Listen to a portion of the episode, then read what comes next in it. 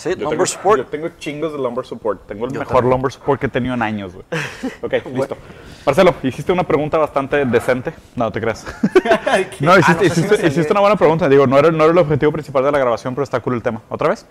Este, bueno, le pregunto a Mateus y a ti también, Diego, este, y en cierta manera a mí también, que para poner en perspectiva lo que estamos haciendo con, con nuestra vida, yo, yo creo que, que una, una ventana de tiempo de dos años es algo aceptable, porque no hay manera en la que podamos decir, sabes que en dos o tres años, más de dos años, podamos decir, sabes que yo voy a querer estar haciendo esto o Sí. esto otro, o sea, entonces hacer planes no tiene mucho sentido para mí. Este, digo, obviamente hay planes que tienes que nunca descartar como tener vida, tener salud. ¿Cuál era la pregunta? familia, bla, bla. Mm. La, la pregunta es, este, ¿cuál es tu tesis? Es más, si fueras influencer, si te dijeran vas a ser influencer y vas a tener una comunidad de, de personas que te siguen por dos años, ¿de ¿Cuál qué- sería tu qué- mensaje? ¿De qué querrías este, eh, convencerlos?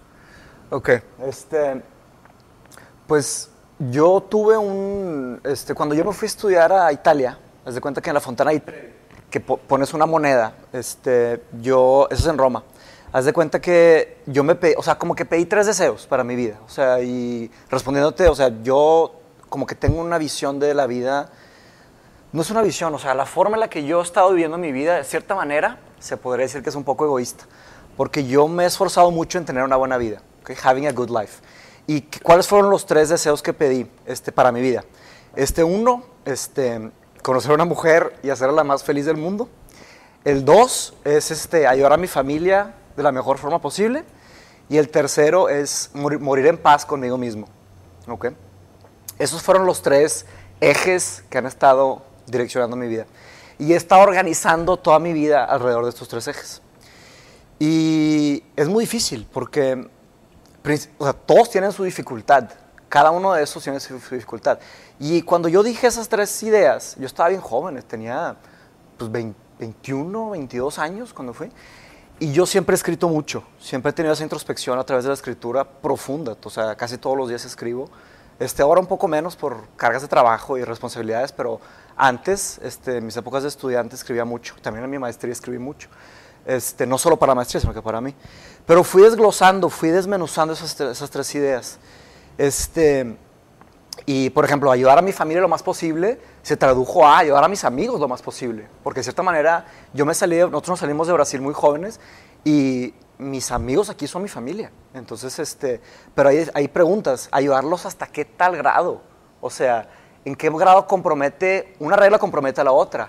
Hacer una mujer la mujer más feliz del mundo, o sea, ¿qué compromete eso con morir en paz contigo mismo? O, me explico, o sea, ciertas cosas. No apoyar a tu familia. Exacto, o ayudar a tus amigos, pues tienes que estar así. Entonces las fui, las fui desmenuzando esas ideas y la conclusión, que regresando a responder tu pregunta, que te, digo, la pregunta está gigante, tendríamos que platicar mucho tiempo sobre eso, pero si fuera un influencer, yo sería un influencer para la gente que trabajara en sí mismos, porque o sea, yo promovería eso, o sea, la forma en, y no solo trabajar en sí mismos por una definición de éxito externa, sino que trazar bien claramente cuál es tu defini- definición de, de tener una buena vida, que al final de cuentas esa es la filosofía.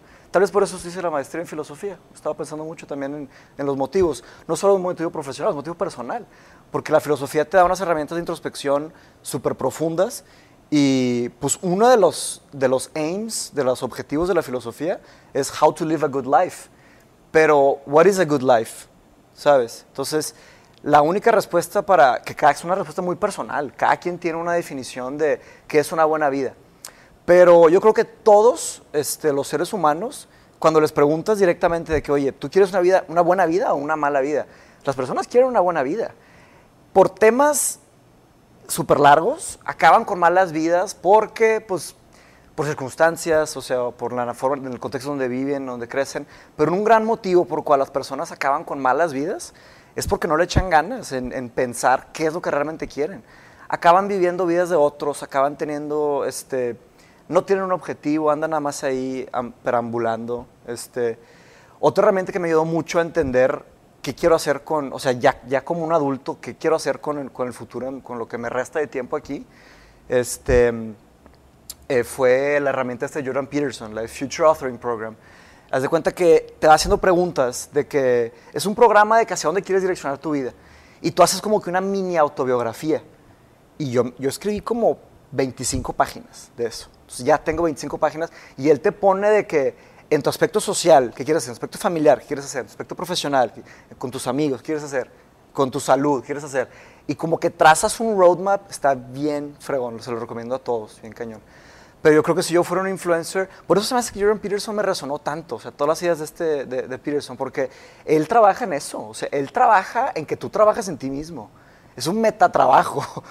Entonces, por eso motivaba a tanta gente. Y digo, yo ya andaba así, claro, los filósofos también hacen eso. O sea, casi creo que cualquier tipo de filósofo te da herramientas de introspección y luego tú haces lo que quieras con eso.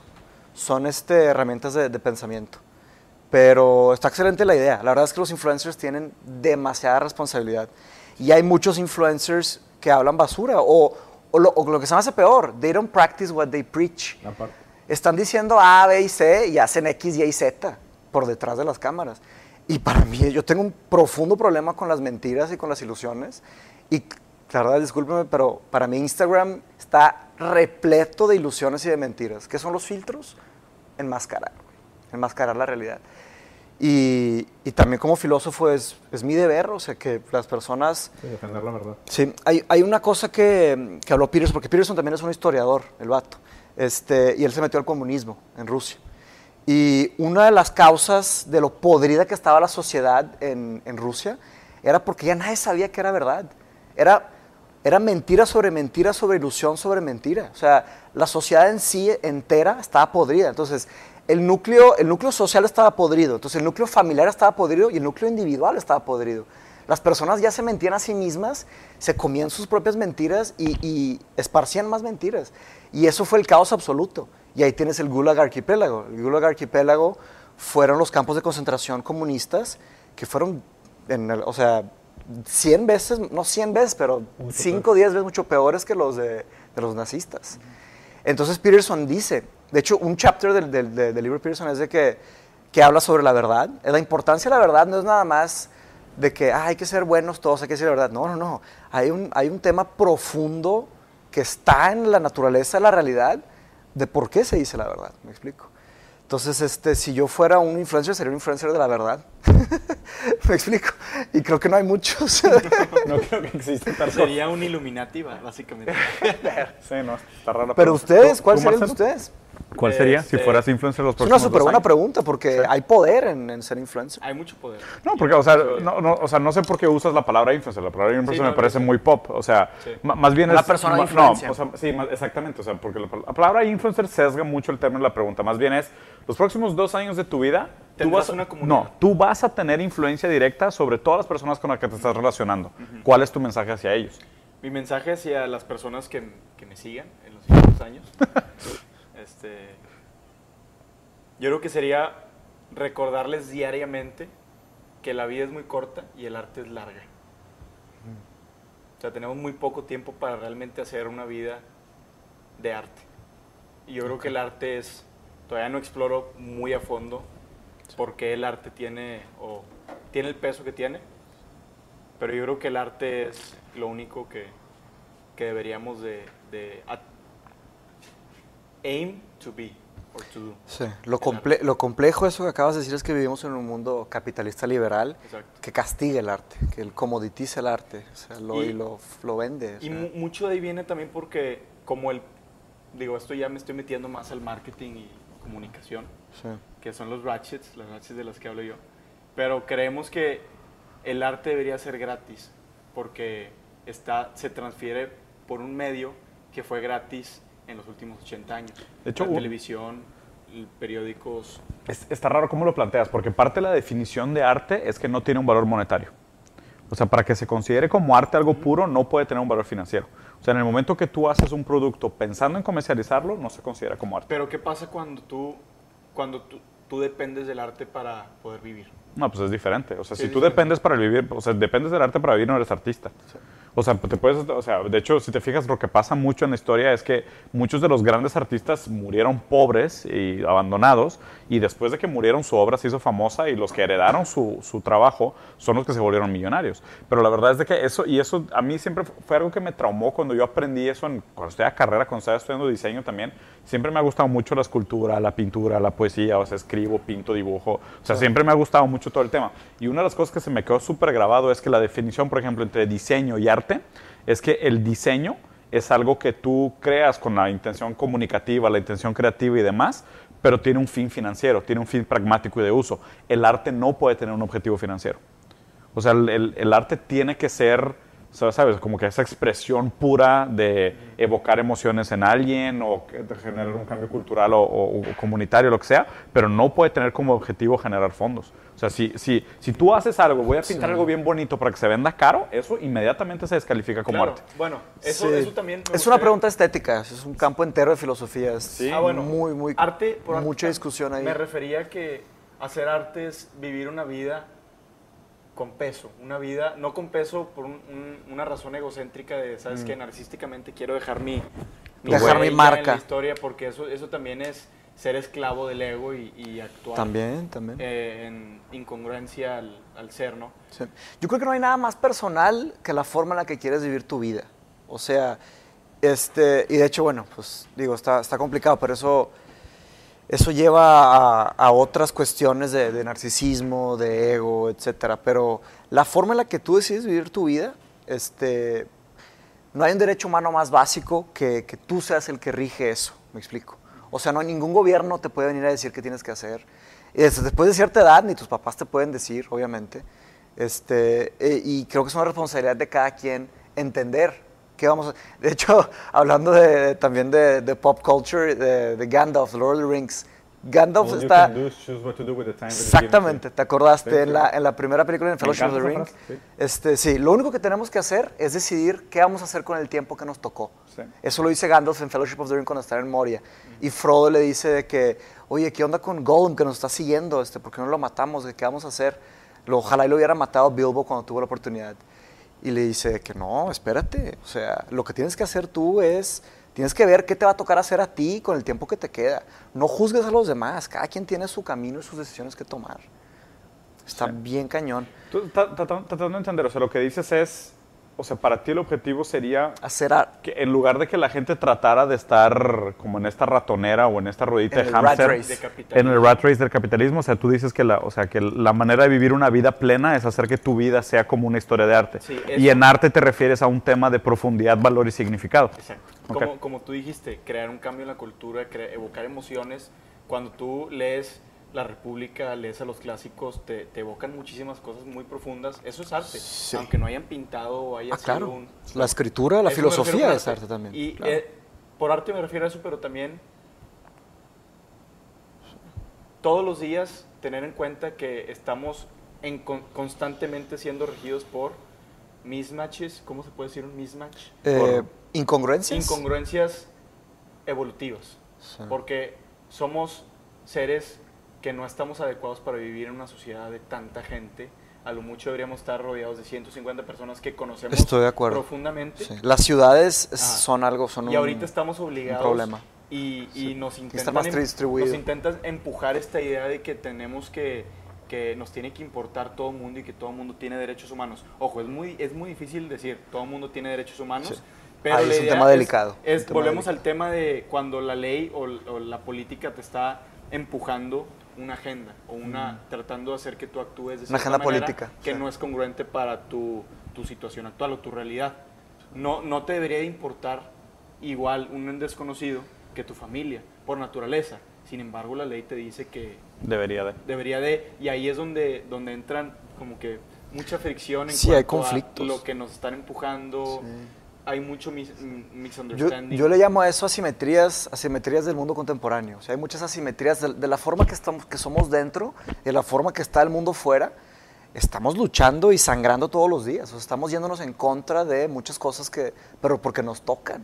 O sea, nos tocó nacer en un punto de, de, la historia de la humanidad, en una ciudad de la historia de la humanidad, y ahí estamos. Entonces, para, para, cerrar mi, mi, mi pregunta es, esas dos cosas para mí son muy importantes porque cada una de ellas te lleva hacia explorar la información que tienes que saber para llevar una buena vida en general. La de recordar que la vida es muy corta y el arte es larga, te lleva a saber cómo ya sea organizarte, hacer cosas que valen la pena, hacer, hacer, poner tu vida en orden. Claro. Y, y, la otra parte que es entender que hay y, inco, no. incoherencias o incongruencias. Incongruencias evolutivas te lleva a entender que no tienes que sentirte culpable por estar con esos conflictos internos de que, oye, la sociedad me impone o el mundo me impone, en el estado actual me impone esto y yo quiero esto otro. Y no te deberías sentir mal por, por sentir eso. De hecho, sobre tu primer punto, casualmente hay una regla de Peterson que es exactamente eso. O sea, una de las 12 rules es de que vete siempre por lo trascendiente en vez de lo expediente. O sea, vete siempre por lo, o sea, el arte es larga en vez de lo, lo corto. Del corto plazo. Y también volviendo al tema de la pop culture, que el, el, la gratificación instantánea, eso es una vergüenza, una vergüenza. Pero solamente las personas que se dan cuenta y logran, es como un tic. O sea, las personas que tienen un tic, si no estás consciente de tu tic y no haces un esfuerzo para controlar ese tic, hasta la forma en la que hablas, hasta la forma en la que te mueves, nunca se va a quitar ese tic. Y las personas que no se dan cuenta que están cayendo en la gratificación instantánea, ese tic se les va a quedar para toda la vida. Si no, se dan, y no hacen un esfuerzo consciente para quitarse ese tic de encima, pues no se lo van a quitar. ¿Tú qué opinas, Diego? Porque yo también me, topé con ese conundrum, ese problema que tú dijiste, lo de diseño eh, por, ajá, contra arte, que en la filosofía. O sea, por eso yo estudié filosofía aplicada. Porque la filosofía aplicada, pues, te puedes ser billonario con filosofía aplicada. Se puede decir que eh, Steve Jobs fue un filósofo aplicado. Este, pero la filosofía académica puede ser un... Sí, te puedes morir de hambre. Te puedes morir de hambre. como Nietzsche, o sea, a lo mejor dentro de 300 años la gente va a voltear a ver la obra y va a decir, él tenía la respuesta para el futuro de la condición humana y en su momento no le entendimos o no le dimos su valor. Ahora eso no fue el juego del capitalismo. Ahora él decidió hacer esa vida. fue, fue, super noble. fue su... Fue, sí, los doctores le decían a Nietzsche, si sigues leyendo y sigues escribiendo te, vas, a morir. Y dijo, no me importa, lo que tengo que, o sea, leer y escribir, por eso vale la pena que estés respirando, entonces lo voy a seguir haciendo aunque me muera. Y eso se respeta. Pero bueno, sobre diseño contra arte. está raro. O sea, ahorita voy a tocar el tema de diseño sobre arte, pero para contestar la misma pregunta, para seguir la estructura. Ah, ok. Sí. Está raro. O sea, te cuenta que para mí, o sea, yo, si, si, si es una sobresimplificación, y seguramente lo es, eh, yo entiendo la condición humana como muy pragmático. Haz de cuenta que lo que tratamos de hacer siempre es minimizar sufrimiento primero y maximizar placer después. O sea, yo a grandes rasgos así entiendo el comportamiento humano. ¿okay? Eso es algo con lo, que, con lo que lidiamos todos internamente. El tema es que lo que significa sufrimiento y lo que significa placer para cada uno de nosotros es una definición sumamente individual. O sea, lo que yo estoy dispuesto a tolerar como sufrimiento es único para mí y es diferente a lo que tú estás dispuesto a tolerar y lo que tú estás dispuesto a tolerar y lo, que cualquier persona está dispuesta a tolerar. Y lo que es placer y lo que yo busco como placer, ya sea lúdico, mental, emocional, físico, lo que sea, es distinto para cada uno de nosotros también, ¿no? Y aparte, y no es blanco y negro, o sea, no, no, o sea, hay, hay muchas mezclas, hay muchas por ejemplo, está el goce, que es el, placer que se vive a través del sufrimiento. O sea, hay, hay, muchas cosas. Es un tema muy complejo, ¿no? Es una sobre, sobre, es una sobre super, super mega simplificación, ¿no? Pero para mí así es una manera como decir, bueno, yo sé que la gente funciona así. Todo el mundo va a operar bajo la premisa de cómo le hago para sufrir lo menos posible y ganar lo más posible. utilitarismo. eso, eso, eso, a grandes rasgos describe cómo, cómo funciona el comportamiento de todo el mundo. ¿no? Si, yo la, la, conclusión a la que llegué es de que si todo el mundo opera así, ¿ok?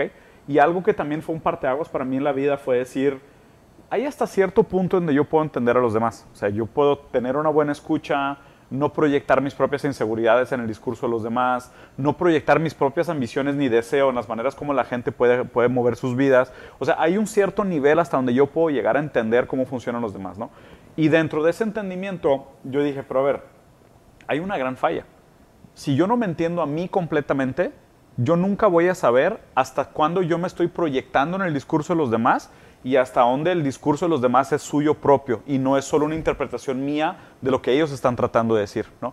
Entonces ahí, en, en, mi entender, fue el momento de decir, si yo tuviera que dar un mensaje por los próximos dos años, es que no existe ningún valor más importante que la autocrítica y el autoconocimiento.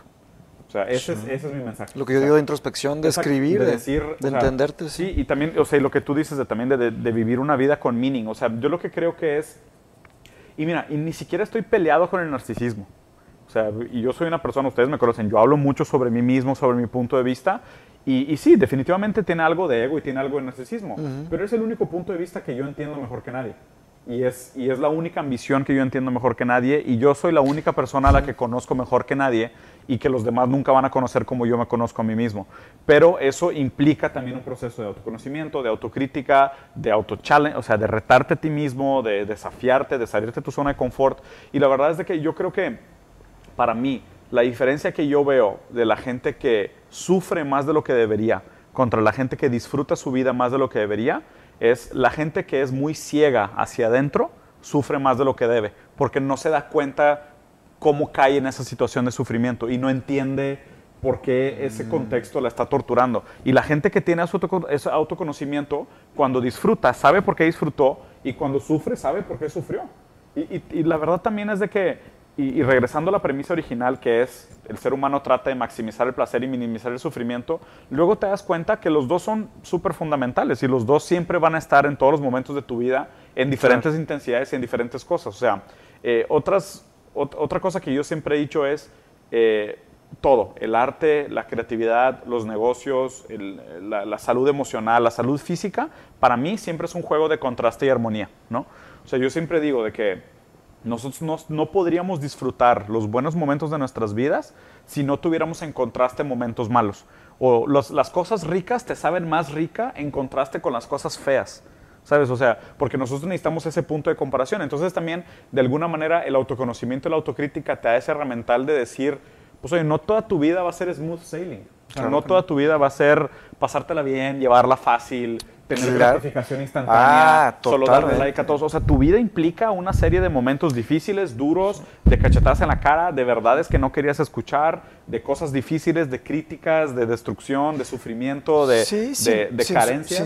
de hecho, la, palabra, la palabra crecimiento y la palabra cambio en alemán tienen la misma raíz. O sea, no hay forma de, cambiar hacia mejor sin, tener un sufrimiento. o sea, las palabras están interwoven.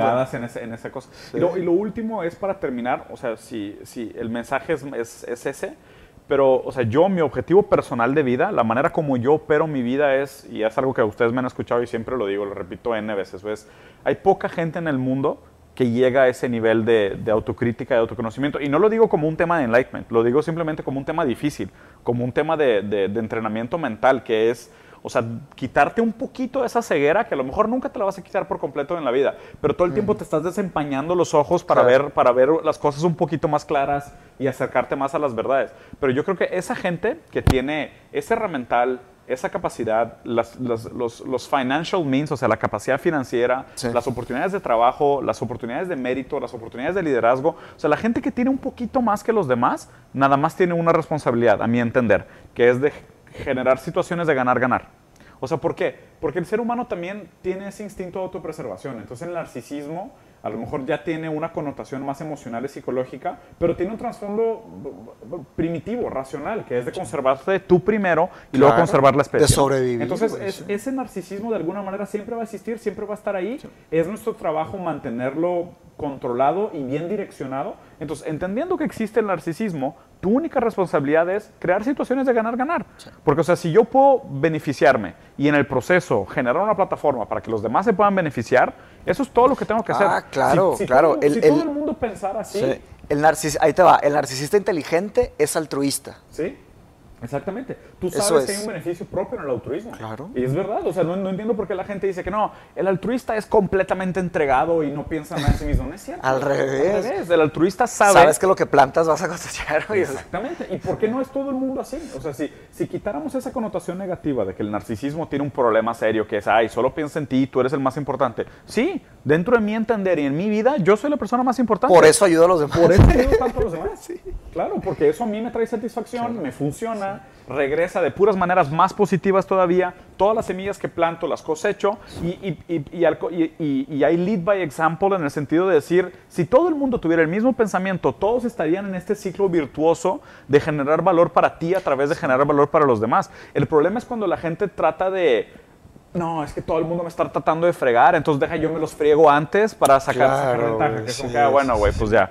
Exacto, y sacaste toda una, una onda de manipulación. Que la verdad, o sea, manipular a la gente es fácil. O sea, y mientras menos autoconocimiento tengan, más puntos ciegos tienen y más Sí. fáciles son de Hay manipular. gente que no tiene protecciones Exacto, mentales. la gente no tiene- no tiene se barreras. creen todo, Se caen creen todo. todo, son muy ciegos, son manipulables, no se dan cuenta dónde están sus ambiciones, entonces tú se las planteas, no, no se dan cuenta dónde están sus fragilidades, entonces te aprovechas de ellos. Es bien fácil. Lo difícil es generar situaciones de ganar-ganar donde la gente, a pesar de su ceguera, entienda que colaborando contigo también se va a beneficiar. O sea, esa es la manera como yo trato de guiar mi vida. Y la, y la verdad es de que, o sea, y ayer estábamos teniendo una plática bien interesante en la cena, que fue cumpleaños de un amigo. Y, y literal, estaba sentado en la mesa con tres millonarios, güey. o sea, con tres, gen- tres personas que, o sea, que tienen mucha lana, que, que, o, sea, que o sea, tienen mérito también. Ayer, no Mon- son- el no son Mondays. del X, o sea, después fuimos a cenar. Ah, ok. Después del Monday. Y, y es gente que, o sea, o por trabajo, o por mérito, o por familia, ha logrado hacer una muy buena vida. Y la verdad es que, o sea, nosotros venimos de un principio bastante humilde. O sea, Sí. bastante humilde, pero tuvimos muy buenas oportunidades intelectuales. O sea, tuvimos, fuimos Sí. expuestos a muchas culturas muy jóvenes. Fue territorio nos, fértil. Nos obligaron a salir de nuestra zona de confort varias veces seguidas en varios años. Nuestro padrastro era una Sí, o sea, máquina. tuvimos muy buenos mentores, muy buenos Sí. tutores, muy buenos, o sea, muy buenos eh, ejemplos de, de personas nobles en la vida. Este, y, y la verdad es de que yo, yo estaba platicando con esta gente que decía, no, pues es que, o sea, yo para mantener una buena vida tengo que ganarle el 10% a lo que valgo hoy y con eso me mantengo y siempre va a mejorar mi calidad de vida. Y yo pensaba que yo no puedo hacer eso, güey. O sea, yo tengo que buscar maneras de ¿Cómo, generar... ¿Cómo ganar 10% lo que? Imagínate, o sea, si tú ya tienes una empresa, un negocio, un sueldo, una herencia, Sí, un- un, legado familiar, Nada más meterle tú dices, pues yo le tengo que ganar, güey, un 10% extra al año, todo esto, vivo bien, conservo, voy creciendo poquito en poquito, no arriesgo mucho y mantengo una calidad de vida muy alta, ¿no? Y siento que esa realidad no aplica para 99% de la gente. Ah, o sea, 99% de la gente tiene que pensar, ¿cómo le hago para multiplicar mi valor por 20, por 30, Sí, por sí, 200, güey? los próximos años. O sea, no te sirve nada. Ah, haz una inversión en bienes raíces y le vas a ganar un 8% al año y con este 8%, vato, de 100 pesos 8% al año, güey, son 80 pesos, es como que, ¿qué hago, güey? O sea, no me la bañaba 8 pesos. No, Sobre- 8 centavos, sí, güey. o sea, ¿qué hago, güey? O sea, ¿qué haces con 8 pesos sobre 100 pesos? Nada. ¿Sabes? O sea, si, si tienes un millón, bueno, pues ya suena mucho más viable, ¿no? O sea, ya suena mucho más viable, pero realmente el, el- el reto es, y cuando la gente está buscando ese 20x o 30x o 40x o 100x sobre lo que vales financieramente, emocionalmente, intelectualmente, obviamente el camino más fácil es, pues déjame aprovecho los demás. Deja crear un esquema piramidal o deja vendo snake oil. Un scheme, O sí, invento un scheme. O hago deja una- un gente. culto, y- Deja un culto. Madreo gente. Sí, es verdad. Sí, y es la manera, sí. o sea, si te quieres hacer rico es fácil, nada más prostituye todos tus valores. Sí. O sea, si mañana estuvieras dispuesto a prostituir absolutamente todos tus valores, te lo Te vas a aseguro que hay menos. maneras de hacerte rico. Sí, claro. Pero el- la dificultad está, y yo creo que el, real- el reto que tenemos es, o sea, y, y también me da mucha frustración que la gente trate de cambiar el mundo de afuera hacia adentro. ¿Sabes? de decir, no se puede. me causa mucha Sí, frustración que la no, gente no. es de que, no, es que si la política funcionara y no, si los Sí. políticos no fueran corruptos, mi vida estaría cool. O no, el problema es Jeff Bezos, güey, que se aprovecha de sus, de sus trabajadores y, y, y vende cosas por Amazon y no paga bien a sus sueldos a sus empleados. O no, mi jefe se aprovecha de mí y paga mal mi tiempo. Es de que, dude, si toda tu vida vas a delegar esa responsabilidad y vas a tratar de tener un cambio en tu vida haciendo manifestaciones contra los sistemas externos a ti, nunca va a cambiar nada en tu realidad. Porque Claro. a esa gente no le importas, güey. Sí. O sea, esa gente, gente que se consolidó en un sistema de poder porque no le importa a los demás, porque fingen tener empatía para, para perpetuarse como en, un- en una posición autoritaria. La única manera que tú realmente vas a lograr un cambio trascendental en tu vida es empezando con autocrítica y autoconocimiento y después construyendo plataformas de colaboración y beneficio mutuo. Punto. O sea, lo siento mucho, es la única manera. Es Sí. horrible, cuesta muchísimo, no es fácil. A mucha gente no se le va a dar, a mucha gente no tiene, o sea, no tiene la capacidad ni siquiera intelectual o propia de, de construirse esa realidad. Pero es la única manera. O sea, eh, te lo juro, me mata que la gran mayoría de las pláticas en las que participo y en los foros a los que voy, te das cuenta que la gente está tratando de entender el mundo de afuera hacia adentro con una miopía enorme Y, y es bien difícil, hazte cuenta que es un ciego sordo mudo caminando por una película de ciencia ficción Sí, sí. y le están contando historias y él está tratando de imaginar cómo funciona el, el director que hizo la película. Y es un ciego sordo mudo. Sí, no, O sea, cabrón. eh, te lo juro, pobrecita la gente que trata de, de entender el universo de afuera hacia adentro, siendo que, o sea, y todo este conocimiento de trasfondo, de la autocrítica, del autoconocimiento, de la condición humana, no es nueva. Tiene cientos de años existiendo. Hay mucha Miles. literatura sobre eso. O sea, la filosofía, la psicología. O sea, hay demasiadas cosas donde pudiéramos nosotros echarnos un clavado y realmente tener más profundidad sobre la manera como operamos. Pero cuesta trabajo, es difícil, ¿sabes? No me quiero topar con estas verdades. Entonces prefiero perderme y platicar de estupideces sea, y, y tratar de entender todo al revés, con tal de evitar el hecho de entrar en contacto contigo mismo, de entender tu castración, de entender tus límites, de entender tus dificultades, de entender tus tics, de Sí, entender tus claro. vicios, de entender tu adicción, entender la empatía, entender la falta de empatía. O sea, que todo eso cuesta mucho más trabajo, pero eso es lo que realmente te va a ayudar a progresar en la vida en algún momento. Pero es bien difícil, o sea, la gente no está dispuesta a tomar ese camino. Entonces, pues te tapas un ojo y continúas por la libre, haciendo de cuenta que estás entendiendo el mundo de afuera hacia adentro. Sí, Una, sí. una vez Diego me vio leyendo libros de marketing. Sí. Me dice, Marcelo, ya sé cuál es tu problema. Estás intentando descifrar el centro, el mundo de afuera hacia adentro. Lee los clásicos y te vas a dar cuenta que todos los libritos Todas esas leíste ideas, bien. son un mal remix de los Mal clásicos. remix, Sí, claro. la verdad es que Así sí. tiene que ser. Sí, es increíble, eso, o sea, te lo juro. O sea, Por eso estudiar filosofía matemáticas y latín es lo mejor que puedes hacer. sí, sí, sí, sí. Te lo O sea, juro, lo- lo- En Oxford, acuerdo, por, sí. por eso en, las uni- en la Universidad de Oxford este, y, y Cambridge también, este, aplauden mucho y, feli- o sea, y es súper bueno para tu currículum que sepas latín. Claro. Porque latín te da base para español, francés, italiano y portugués. Sí, O sea, los romances. Además, Sí, que, o que- sea, que te de ahí da viene tipo... también la importancia del lenguaje. O sea, Y te metes al lenguaje, te metes a, la- a entender el ser humano, está grueso eso. Y para cualquier, cual- es como, es como back to the basics, o sea, aprender a respirar, güey. ¿Sabes? O sea, las personas quieren ayudar al mundo, pero no saben, o sea, no se conocen a sí mismos. conocerse a sí mismos, o sea, Sí. deal with their own stuff, o sea. ¿sabes? Claro. Hay gente en el gobierno decidiendo cómo muchas personas van a vivir su realidad que ni siquiera saben cómo mantener su casa en orden. Ah, Pero te voy a por supuesto. Y eso es un- pero, pero, eso, pero Sí. esos ya son casos perdidos. Sí. O sea, la gente que ya se perpetuó en una posición de poder a través de la manipulación y a través de ese maquiavelismo son casos perdidos. O sea, no pierdas un segundo de tu aliento en tratar de dar crítica constructiva a una persona que ya está en ese nivel de megalomanía. Sí. O sea, no, no tienes nada que aportarle, no le interesan absolutamente nada tu discurso, es inmune a la lógica y ya se autovalidó de una manera donde su ego está al borde de la psicosis. güey. O sea, no, no pierdas tu tiempo, no vas a cambiar absolutamente nada. O sea, créeme que convencer a un político, güey, es como escupirle un abanico. Te lo juro. O sea, no, es una pérdida de tiempo. Ahora, O sea, algo, algo interesante que decir de, de- de- de- este tema, de no caer en este, no caer en este absolutismo, es este, cómo le hacen las personas para no caer en esto. Entonces, este, para mí se- hay una frase de, mm, no me acuerdo qué intelectual es, pero es de que cada vez que, cada vez que, o sea, en tu vida van a haber muchos momentos, momentos clave, que en ese preciso momento se va a hacer un parteaguas. Tu vida va a ser una antes, era una antes, y tu vida es otra completamente nueva después Y no hay cómo regresar. y no hay cómo regresar. En esos momentos, en esos momentos, pero son como, como puntadas de una aguja. O sea, pum, pum, ¿ok? Y luego te va a tocar otro. Este, yo he tenido como tres en mi vida. Este, que fue cuando falleció Valdir, se fue uno. Este, otro fue cuando renuncié de Vitro. Este, que mi, mi, mi, mi- mi definición de éxito se, se, no Se se, transformó. se desconstruyó y se reconstruyó. Pero esos momentos que jalas el freno de mano, estás en la carretera de que ¡tá! de repente ¡tas! y te frenas. Y esos momentos son pesadísimos y son, se te cae el piso, se te desconstruye tu realidad. Pero ahí es donde pasa la magia. Ahí es donde lloras, sufres, este, pero te reconstruyes Sí. fuerte. El tema es que ese dolor, pocas personas están dispuestas a, a- a sufrirlo. ¿Me explico? Sí, claro. Entonces, ¿cómo se construyen esos sociópatas? Son personas que están en, en- en- en piloto automático y nada más van, van, van y ni siquiera, ni siquiera se detienen a realmente ver qué está pasando. Y no jalan el freno de mano y, y chocan, güey.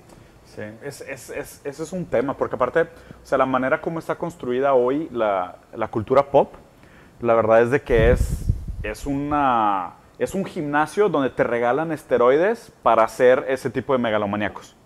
O sea, así funciona la sociedad hoy. Hoy la sociedad premia eh, los- al, al- al egocentrismo. Y el mercado también lo premia. Y el mercado también. Lo paga. O sea, el mercado es de que mientras más loco estés, mientras más loud seas, más gente te va a pelar. Está bien raro eso, güey. O sea, te lo juro, pa- parece que vivimos en, en una sociedad al revés donde, o sea, por ejemplo, Cañe se me hace un ejemplo, ¿sabes? O sea, Cañe Puta está, madre, sí, Kanye está cegado por su megalomanía, pero cegado, ¿sabes? Y, y- y deja tú, a mí se me hace que la, la gente no se da cuenta de que lo que admiran de Kanye no es lo que dice, es cómo lo dice. ¿Sabes? O sea, Es la tú- tú no- confianza. Tú no, admiras de Kanye, o sea, de que, ah, los Yeezy, ¿sabes? Los tenis. No están bonitos. O sea, y- objetivamente como diseñador yo te pudiera decir, estéticamente no están padres. O sea, hay otros tenis mucho más estéticos que los Yeezys. Hay millones, muchos más, ¿no? Pero lo que es admirable de Kanye es que él, perdón por la palabra, pero por sus huevos, hace todo lo que él quiere todo el tiempo y nunca se deja cuestionar y siempre tiene la razón en todo. Eso es lo que la gente quiere ser como Kanye. O sea, no importa lo que produzca, es cómo lo produce. O sea, porque todo el mundo quisiera, o sea, lo que me llama la atención de Cañe, lo que a la gente le llama la atención de Cañe, es que él es un, es un, es un so- so- sociópata funcional. O sea, la sociedad lo premia por su locura. La sociedad lo premia porque él puede decir lo que él quiera, de la manera como él quiera, sin tener ninguna repercusión. Mañana borra su Twitter, mañana lo abre otra vez y tiene 50 millones de followers. Dice que puede asociarse con Trump. Dice que es la persona más trascendental de nuestra cultura. O sea, él puede decir lo que él quiera. Él en su locura es un absolutista que tiene toda la razón y todas las razones de ser. Eso es lo que la gente admira de él. Y si te fijas, cada influencer hoy, la gran mayoría, no, no voy a generalizar, pero la gran mayoría de los influencers hoy lo que son, son esos monólogos de locura. O sea, son esos monólogos de yo tengo toda la razón, yo tengo todas las respuestas. Mientras me hagan caso a mí, yo les voy a decir cómo hacer todo. Pero lo que la gente Es un está- preacher, güey, es la es idea de la religión, Son, son los son- Son mini los Jesus. Son los cultos modernos. Son mini Your own modernos. personal Pero, o sea, Jesus. Exactamente, es your own personal Jesus. Y aparte lo padre de las redes Depeche sociales Mode. es que tú puedes dejar de seguirlos y puedes escoger otro que esté más de ad hoc a lo que tú quieras. Y la gente en su ceguera, en su ceguera, que aparte son ciegos, sordos, mudos y idiotas, van por este universo vagabundo siguiendo a estos falsos ídolos porque le venden la verdad premasticada que ellos quieren escuchar hasta Sí. donde les funcione. Con tal de no meterme a un punto de introspección. Y mientras funciona, lo sigo siguiendo a este vato, porque sigue diciendo lo que yo quiero escuchar. En el momento que ya no quiero hacer lo que él me dice, pues le doy un follow, No, le bueno, doy follow a ok. otro, güey. Bueno, en, en mi caso personal, hay, hay- o, sea, o sea, porque digo, todo se rebota, o sea, Sí, todos somos seres. sí. Sí, exacto, La, la forma más fácil.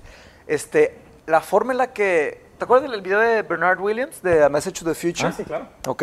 Ese es el gran deber. Que de hecho vamos a poner el link en el video porque ese video es todo el mundo. Está impresionante. Haz de cuenta que Bernard Williams fue uno de los, uno de los grandes. O sea, si, si pudiera poner en mi mano cinco filósofos, ahí est- o sea, los más influentes, eh, Bernard Williams, ahí estaría, sí.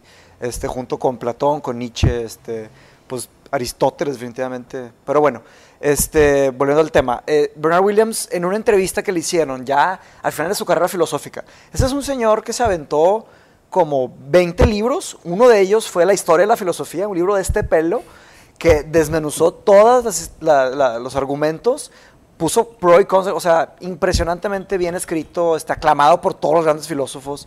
Digamos, digamos que llegó al, al- al tope del, de- del intelectualismo, ¿no? de la, la Escuela Analítica de Filosofía de Inglaterra. Lo están entrevistando y le dicen de que señor Bernard Williams, si, si en este momento, en esta entrevista, este, pudiéramos capturar este momento y mandarlo hacia el futuro, hacia mil años en el futuro, no sé exactamente, este, ¿qué mensaje le mandaría a usted al futuro? Como un Dead Sea Scroll, como esos que los piratas ponían Mensajes perdidos, mensajes perdidos en el mar. Del. ¿Qué les mandaría? Y Bernard Williams se queda un rato callado, pero de que como tres segundos, y dice, me gustaría decir dos cosas, una intelectual y una moral. Este, la intelectual es esta. Cuando están estudiando una forma de ver el mundo, una filosofía, una psicología, una historia, un arte, concéntrense solo en los hechos y cuál es la verdad que estos hechos traen hacia afuera. Este, nosotros somos criaturas extremadamente biased, o sea, Subjetivas. por y es un problema enorme de la filosofía que no se ha resolvido, que se llama el problema de la metafísica de la mente, que no tenemos acceso a las otras mentes, solo tenemos ac- acceso a nuestra mente. Es el intelectual. Dice, concéntrate en los hechos y sé lo más objetivo que puedas. Sí, Como sin- dijiste, Sin importar tus objetivos o tus ambiciones. sin importar tu, tu- tu- tu agenda política, tu agenda personal, bla, bla. Esa es la intelectual. Y luego dice, y la moral es muy sencilla. Love is wise, hate is foolish. Sí, el amor está está, preciosa, increíble, o sea, está súper elegante y directa. O sea, el, el amor es sabio, el odio es ignorante, es ignorancia. Y volviendo al tema del altruismo, también, también Sí, encaja claro. con esa... Con esa Sí, claro. Y, y- y yo creo que también el entender de que, o sea, y me, y me encanta la frase de, de el amor es sabio y, la, el, y el odio, es ignorante, porque ni siquiera ignorante, es Foolish. foolish, que es más como Sí, tonto. sí, sí, sí. tonto. Porque También si ingenuo. Es ingenuo, sí, ¿por qué? Sí. Y, y ni siquiera es, ni siquiera es, ni siquiera es, es ignorante, es tonto, o sea, es, es foolish, es, es casi un niño, es infantil. Es infantil. O sea, el odio es, Es infantil porque... inmaduro. Es inmaduro, sí, es verdad. ¿Por qué? Porque el, el- el amor es entender que aún en las diferencias hay similitudes. Y el odio es el rechazo, es el rechazo sin Absoluto, crítica. sí, Sí, es- es el rechazo sin crítica. The Sith. Exacto, eh, sí, o sea, es, es ese, es ese, es ese rechazo de que sin criterio, sin, sí, sin, sin noción, sin profundidad. El, hay, hay un tema ahorita que estábamos hablando de la frase esta de eh, love is wise y Hate hatred is is, foolish, ¿no? De que el amor es, el amor es Sabio. sabio, y, la- y el, y el odio es ignorante. Y, y ahorita hay un tema que para mí es de los puntos más críticos de la modernidad de la condición humana, que es esta idea de la bipolaridad o del bipartisanship, ¿o ¿sabes? Del polarizar todos los De la temas. polarización, sí. Transformar todos los asuntos en un asunto de nosotros contra ellos. Es de nosotros tenemos un punto de vista, ellos tienen otro punto de vista. Y en el momento que tú entras en ese, en ese juego de nosotros contra ellos, te están manipulando. Inmediatamente te lo puedo decir. O sea, en el momento que tú empiezas a decir yo soy de derecha o yo soy de izquierda o yo soy pro esto o contra esto, Sí. te están manipulando. O sea, probablemente, o sea, el, el universo no es tan simple como blanco y negro. O sea, y nadie te debería decir esto. Es la premisa más obvia, ignorante, estúpida que he hecho probablemente en mi vida. El, el universo no es blanco y negro. Pero espérate, hay que tener cuidado, o sea, no, no puedes eh, discourage que las personas tengan una voz Ah, no. de que ellos, Sí. cuando creen que Sí, algo está bien, Sí, sí, estoy de acuerdo. Pero... de- de- tiene que haber introspección, tiene que haber pensamiento Ok, crítico. de- déjame, déjame hacer el statement otra vez. Hazlo más claro, sí. es, y sin generalizar, porque raramente funcionan las generalizaciones, raramente cualquier discurso cultural, moral, emocional, Tiene solo dos dimensiones. Tiene solo dos dimensiones. Totalmente de Ese- acuerdo. Ese es el punto. Sea, si, si caíste en un punto de vista donde solo hay Dos- dos, solo hay dos soluciones para una respuesta, o estás contestando un examen Nada. de secundaria, güey, Sí. o te están manipulando. O sea, hasta en la secundaria son cuatro opciones, Sí, güey. o sea, la, verdad, o sea, nada es yo soy derecho y yo soy izquierda, o sea, te están manipulando y es bien fácil manipular Sí. a la gente cuando, cuando me dicen yo me identifico con la derecha o yo me identifico con la izquierda, porque se vuelve más maleable, ¿sabes? Decir, ah, bueno, oye, pues si tú apoyas la agenda de derecha, te conviene seleccionar Claro. a este regidor porque este regidor va a hacer que, que funcionen tus, tus, eh, tus, tu- tus criterios. No, mamaste. Sí, güey.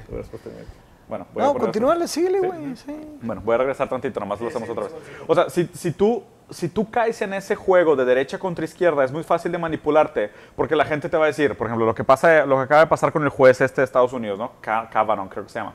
Es, oye, pues él está siendo acusado de abuso sexual, ¿ok? Pero él va a votar en contra del aborto. Entonces, si tú estás en contra del aborto, tienes que pues, pasar por alto el hecho de que él fue un violador en secundaria. ¿Por qué? Porque se volvió un tema de, de polarizar el discurso. Eso refleja toda una Sí, generación que no tiene autocrítica. Por si cualquier persona que tuviera autocrítica podría decir, oye, ¿sabes qué? aquí no, no, encajan las piezas. No, no hace ningún sentido. Es como que, oye, está bien que estés en contra del aborto, pero no por eso vas a elegir a un violador a que sea su- de, de que juez de la Suprema Corte, güey. O sea, no hace sentido. Y cualquier persona con mitad del cerebro te diría, obvio, obvio. Y- pero no, pero hoy es todo un tema porque la falta de, de conocimiento crítico que tenemos y la capacidad de pensamiento crítico que tenemos es tan grave que la gente cae en esos juegos y es fácilmente manipulable. Y, y eso, o sea, se aplica en el día a día, que es de, o sea, no, no solo en alta política o en macroeconomía, pero en el día a día, no tener esos puntos de vista tan, tan segregantes y tan ignorantes, ¿sabes? Porque es muy fácil el odio decir de que, ah, the haters o fuck this o fuck that, y, y, ¿sabes? Y, y- y inmediatamente cargar de una energía negativa todo un punto de vista, porque nunca fuiste capaz de, de tener ese pensamiento crítico y llevarte a entender las cosas. La verdad es de que es bien fácil criticar a los demás por lo que hacen, y eso es hate is foolish, ¿sabes? O sea, solo, solo eres capaz de juzgarte a ti mismo. O sea, juzgar a los demás implica hacer muchas aseveraciones. Porque O no sea, puedes entrar a la persona, o sea, no puedes es- saber qué es, es desde ¿Qué adentro. llevó a tomar estas decisiones? ¿O qué Y llevó son a complejidades infinitas. Exacto, entonces, o sea, por eso y- y hay N frases que dicen lo mismo. El buen juez por su casa empieza, Sí. no avientes piedras si vives en una casa de vidrio. O sea, es una regla de Pearson. Todas esas frases son- Volviendo, son- volviendo al tema de. Pearson, yo, yo lo he mencionado mucho últimamente porque es una persona que ha sabido fuera el tema político, que de hecho no le gusta hablar tanto lo político, Sí, pero sí, los lo arrastran siempre. Que de hecho, cuando ahorita- yo lo vi en ahorita- vivo, ahorita es lo que más me molesta de él. Sí, cuando yo lo vi en vivo allá en Londres, empezaron a hablar, y empezó el tema político y él dijo, yo no quiero que me recuerden y no quiero que me hablen de política. Él lo dijo, dijo, si viniera Justin Trudeau aquí a Londres a dar una plática, no iría ni la mitad, güey, del, del estadio. Él es un intelectual, o sea, de y de hecho yo no estoy de acuerdo con varias de sus ideas. Cuando leí su libro, o sea, en muchos puntos te hace fricción y chocas, o sea, Claro. pero eso es lo, eso es lo, pero Eso es lo importante, ¿no? lo importante de leerlo. Yo hablo mucho de él porque tiene muchas ideas muy, Muy buenas, buenas, sí, sí, y muy profundas. Claro, o sea, yo no estoy de acuerdo con su visión de la verdad. Él tiene una visión de la verdad este, muy compleja, que no, no tenemos tiempo para explicarla, pero choca con la verdad científica, con Sam Harris. Y en el podcast que tuvo Sam Harris, Sam Harris ganó el argumento. Claro que fue en los principios, no sé cómo esté ahorita su, su debate, pero, En YouTube, pero están, siguen... en YouTube están quemando bastante a, Pero a- eso- ¿A Sam Harris o a- Peterson. Dicen que Sam Harris, porque se aventó un tantrum, bueno. Sí, me lo platicaste, sí. No, pero es que eso es lo chingón. O sea, es lo chingón que son intelectuales que chocan y siguen chocando a través de los años. Y fíjate, hoy no, le, no, les- no tienen miedo al debate, siguen debatiendo. Cuando una persona ya se esconde y ya va, y pues no, güey, me explico. Pero yo creo que está pasando algo muy bueno porque por primera vez en la historia de los últimos tal vez 50 años, Sí. la palabra o el video, la palabra hablada, tiene el mismo peso que la palabra escrita. No Sí. el mismo peso en, en su, en su contexto, obviamente son diferentes. Sí. Pero eso está haciendo que regresen poco a poco los intelectuales. Sí. Que esto es algo muy bueno en Sí. general. para la Ah, humanidad. pero, o sea, otra, otra cosa de punto de filosofía que sirve para, para cualquier persona que esté escuchando esto o nosotros aquí. O sea, una vez que se te presenta una idea, o sea, sea de Platón, sea de Nietzsche, tú tienes el deber intelectual, es un deber intelectual de Retarlo. revisarla, o sea, de checarla, de, de- de irte y de, de- de ruminarla. En, mu- en muchos este, puntos de la filosofía se usa la, la figura de la vaca, que, que rumina. O sea, las vacas están ruminando. O sea, la idea es Comen estar... Exacto, estás ruminando las ideas. Y a veces te toma, te toma seis años. o sea, Digerirlas. Les exactamente. voy a hacer una pregunta para, Cerrar. ya para empezar a cerrar. Sí. Y esta es una pregunta muy técnica. Y es una pregunta que solamente yo podría hacerles a ustedes, porque yo soy el más joven de aquí, yo soy el que acaba de salir del huevito, ¿no? De como que enfrente de ustedes que ya, ya tienen toda una carrera. Todavía de- tres pedazos de caparazón en la espalda. Eh, la pregunta que les quiero hacer es, ¿qué consejo, o qué más bien, qué tip práctico le darían a una persona que está en el, en el otro extremo de, de lo que, justo lo que estamos hablando, que no se autocritica, no lee, no, no se dedica a buscar la verdad, al menos en su, en su contexto? Mm. ¿Qué tip práctico le dirían que lo pueda poner en los carriles de empezar a hacerlo? Porque para mí, lo personal, fue algo tan sencillo y, y banal como empezar a escuchar a Tai López hablar de marketing. Yo tenía, tenía sentido para mí, yo estaba dentro del marketing, Sí. yo quería aprender. Te empezó a sacar del... Me empezó a sacar y me empezó Abrir a el mundo. en el que, oye, ¿sabes qué?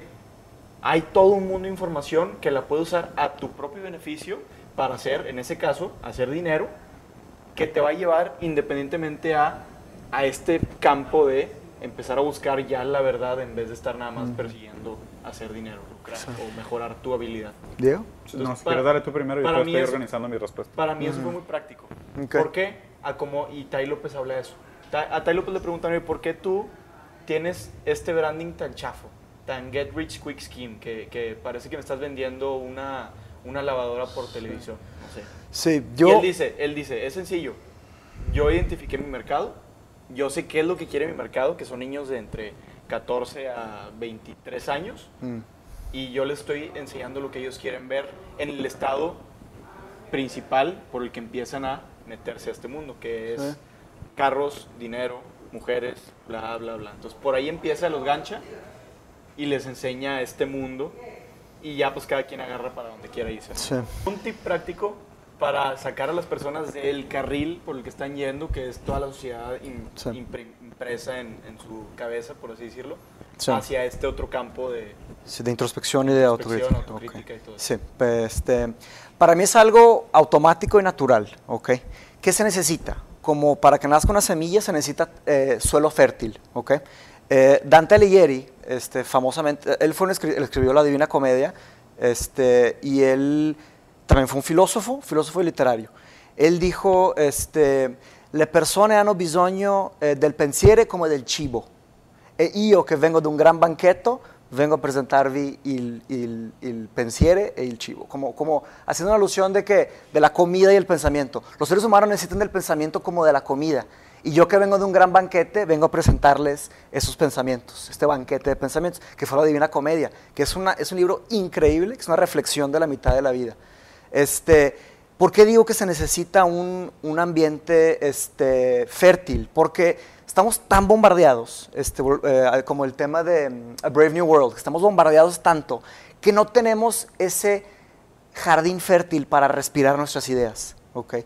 Entonces, ¿cuál es mi, este, mi, mi recomendación? Es encuentren ese suelo fértil que los deje hacer esa introspección. Sea, sea en el ejercicio, sea en la escritura, sea en el arte, sea en los videojuegos, sea en donde sea, encuentra ese aire para, o sea, para, para respirar. Este, digo un tema, lo digo no solo por, por Dante Alegre, lo digo por una forma muy personal mía. Yo cuando estaba en San Pablo, trabajando en el mundo corporativo pesado, manejaba muchísimo por toda la ciudad y enfrentaba el, el, el tráfico de San Pablo. Y yo escuchaba podcasts, muchos podcasts. Hasta empecé a, a, aprender alemán, empecé a aprender francés, escuché podcasts de mil cosas, de filosofía, de todo. Y de repente decidí apagar. Y empecé a manejar en San Pablo en silencio. Ya no escuchaba radio, no escuchaba música. Escuché muchísima música electrónica, rock, todo, hasta que ya apagué la música. Y en ese silencio encontré mi suelo fértil. Ese silencio, haciendo mancuerna con mis noches de escribir y leyendo La República, fue lo que necesité. se, se, y, y, y digo que está automático y natural porque tu mente está constantemente trabajando. Cuando duermes, constantemente estás procesando lo del día. Pero si no le das ese, ese respiro, como a las plantas, las plantas tienen no solo agua, necesitan oxígeno las plantas para, para crecer. Si dejas una planta en un ambiente este, cerrado, con puro clima, se va a morir. Necesitas ese, por eso también la naturaleza. Muchas personas encuentran ese, ese suelo fértil de la naturaleza. Si puedo dar un tip práctico es eso. Este, y complementado con no mentirte a ti mismo. O sea, para mí el mejor tip es no hagas un hábito romperte promesas a ti mismo. Cuando romperte promesas a ti mismo se transforma en un hábito, ya, ya quedaste sí. fuera. Sí, si tu vida está comprometida. A, a, mí te digo algo, me molesta demasiado la pregunta. Porque siento que esa pregunta refleja todo lo que no soporto de esta generación, que todo lo quieren de microondas. ¿Sabes? O sea, no, y, y, digo, y no es contra ti en personal. O sea, sí, sí. ¿sabes? O sea, hace, hace, hace no mucho tiempo estaba, estaba dando una conferencia en Guadalajara. Y, y estuvo súper raro el contexto. O sea, fue una conferencia que me invitaron de última hora, medio mal organizada.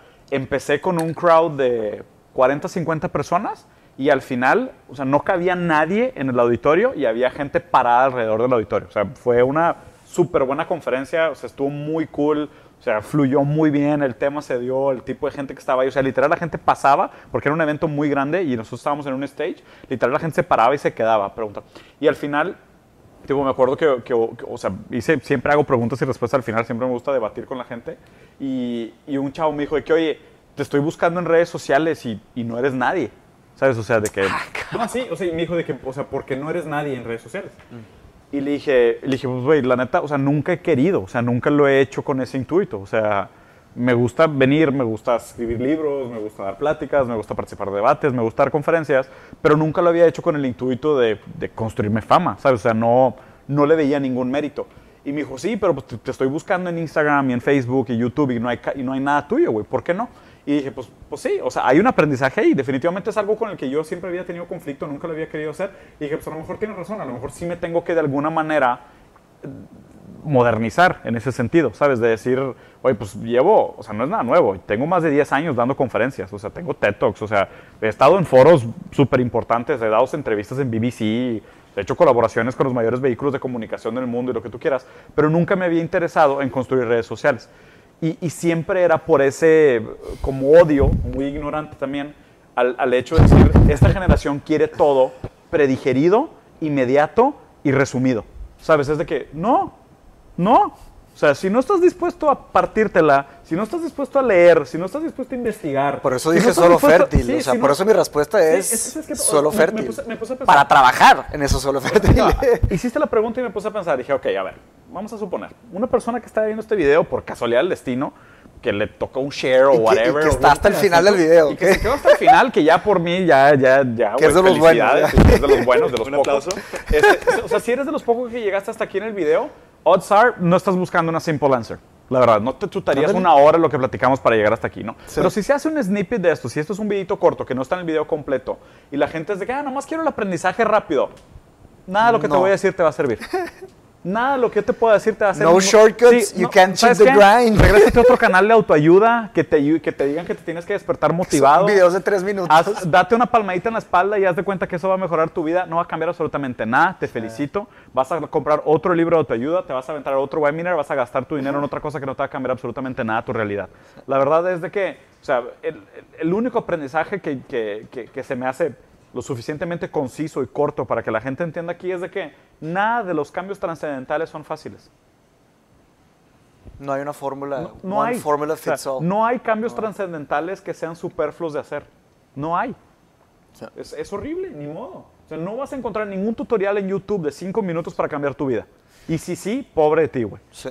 Pobre, qué, qué- qué vida tan horrible, qué, qué manera tan tonta de guiar tu vida. Sí, no, no hay crecimiento sin sangre, güey. No, sí. Es una idea bien nichiana, me encanta. De hecho, hay una frase que es de que, eh, ¿cómo voy? Eh, híjole, no la voy a poner exacta ahí en, el- en los comments, pero es de que, ¿cómo voy a entrenar a mis brazos y a mis piernas este, para que luchen mi guerra? Los voy a entrenar con sangre y con fuego. Sí, claro, el músculo se ¿Sabes? reconstruye más fuerte después de que lo rompes. O Exactamente. sea, literal- y la mente también. Eso y es el algo- estilo de vida también. O sea, una vez que tú llegas a un punto de quiebre, como lo El dijo parteaguas, Mateos, el de alguna, alguna vez en tu vida, y, y yo también tengo los míos, de decir, oye, llegué al momento de mi vida donde dije, a ver, güey, estoy dispuesto a tirar todo por la ventana, sacrificar todos mis, mis bungee cords, sacrificar todos mis, mis redes de seguridad, sacrificar toda mi zona de confort con tal de volver a empezar. Esos son los momentos trans- transformacionales. Pero esos son los pocos y únicos momentos realmente transformacionales, porque todos los demás son reajustes y cambiecitos, o sea, que también es una idea muy nihilista, decir, sabes que estamos tan desviados de donde deberíamos de estar que no te sirve nada corregir el rumbo del barco, tienes que volver a empezar, Es que vuelve a pasar. ¿sabes? O sea, y, A ver, sí, por, por eso la importancia de la autocrítica de todos los eso, días. que de hecho, si Es la pudiera- única forma si- de si- corregir, es- güey. exactamente, que de hecho, o sea, si yo, si yo tuviera que dar un consejo, pero que solo sirve realmente si, la hace, si lo hace la gente de una manera cuasi obsesiva, es cuestiona todo. Cuestiona todo. Todo, cuestiónalo todo. Cuestiónalo todo. ¿Por qué? Porque solo cuestionando todo te vas a dar cuenta de tu ignorancia y tu miopía y te vas a dar cuenta de los cambios que necesitas hacer y te vas a dar cuenta de, de- de cómo te manipulan o cómo te dejas manipular. Te vas a dar cuenta de la manera como tú entiendes el mundo, te vas a dar cuenta de la manera que operas. ¿Por qué? O sea, te deberías de comportar como un niño chiquito y preguntar por qué 30 veces a todo lo que estás analizando. ¿Y por qué? ¿Y por qué? ¿Y por qué? ¿Y seré yo o será él? ¿Será el otro o es mío? sí. ¿Es del gobierno o soy yo? ¿Es Ahora, la eso es, economía eso o es es traba- eso es trabajo pesado. Obviamente, no hay, no hay, no hay free, o sea, there's no free meat. Sí, güey, o sea, you can't cheat the grind. You can cheat the no shortcuts. Sí. Otra vez, hay millones de Es frases para eso. lo fregón es que esa, esa lección está en toda la naturaleza, güey. O Sí. sea, está en los árboles, está en, la- en los músculos, está en las Está neuronas, sociedad, está en la está en la cultura, está en el sociedad. arte. Selección natural. Sí, claro, está en la selección natural, exactamente. Pues es, Yo creo que es un- eso. un ¿no? tema de eficiencia, güey. Si llegaron hasta este punto del video, también felicidades. Y vamos a hablar de The Matrix, historia real.